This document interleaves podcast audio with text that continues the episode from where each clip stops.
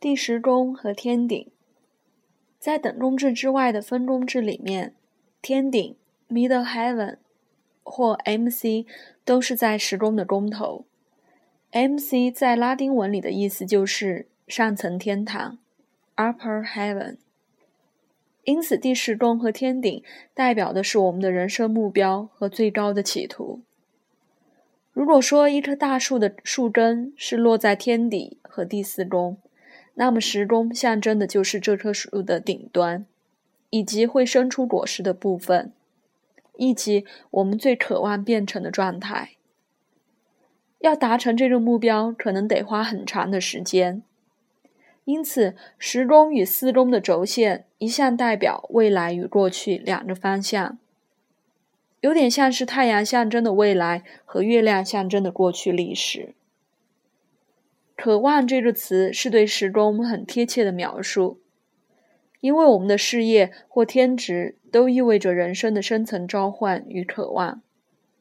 和上升点一样，天顶和时钟也必须从较为复杂的面向去审视，即时钟里的行星和星座，以及宫头的主宰行星落入的星座和行星和相位。这些复杂的内涵都能描述出我们的置业或事业。其实，整张星盘都得纳都得纳入考量，因为一个宫位还不足以完整的涵盖一切，以及我们将如何活出自己的社会角色和专业身份，还有我们进入的事业领域的开端。时宫代表的是我们渴望被尊重、被众人记住的成就及贡献。同时，也代表我们获得这份份尊崇的方式，而这又和我们留给世界深刻印象的方式有关。同时，它也令代表令我们尊敬的行事风格。现在，请思考一下，什么样的人能激起我们的仰慕之情？想象一下，你在一个宴会里，有个陌生人走到你身边，问你：“你是做什么的？”事实上，这个问题包含的范围很广，其重点并不在于你的工作是什么。六宫，它可能涉及你的声望、地位、阶级以及在社会扮演的角色，而你给出的答案也能道出你真正憧憬的状态。因此，时钟象征的是我们想要让世界看见的状态。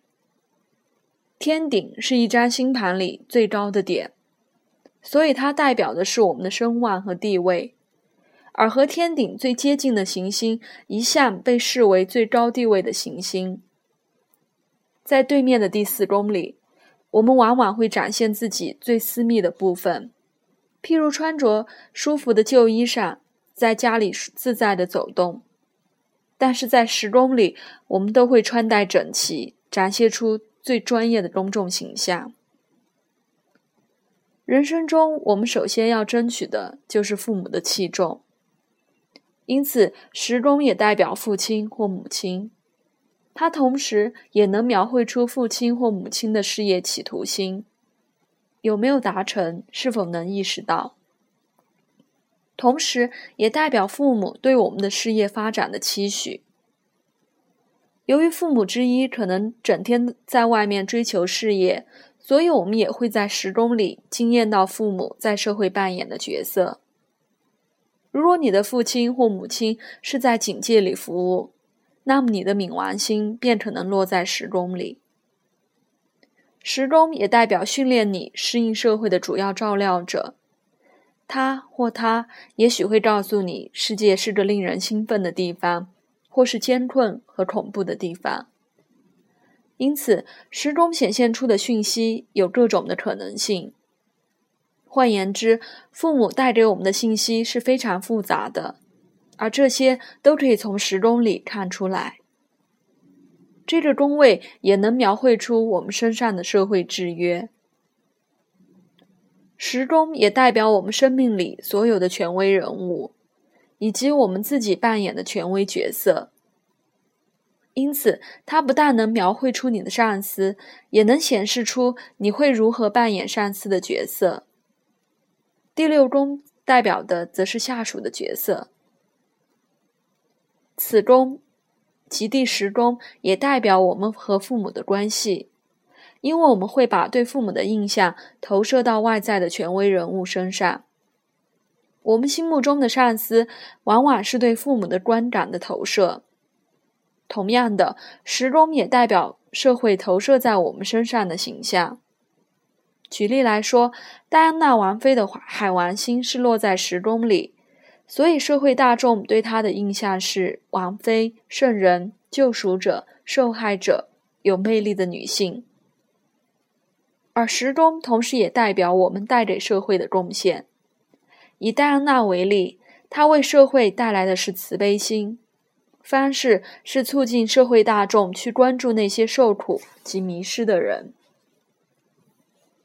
太阳在第十宫，代表的是此人可能有强大的企图心，想要获得成就和声望，而且很可能成名。至于是好名或坏名，就必须看太阳落入的星座和相位了。这类人十分认同他们在社会上扮演的角色，事业往往能带给他们一种独特感，但过度认同社会地位或事业也可能带来一些问题，因为一旦被裁员或失去了原有的地位，势必会觉得非常失落。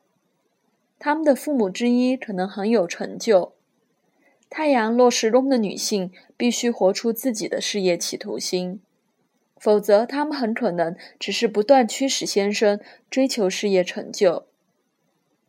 这类人无论男女，都喜欢扮演上司而非下属的角色。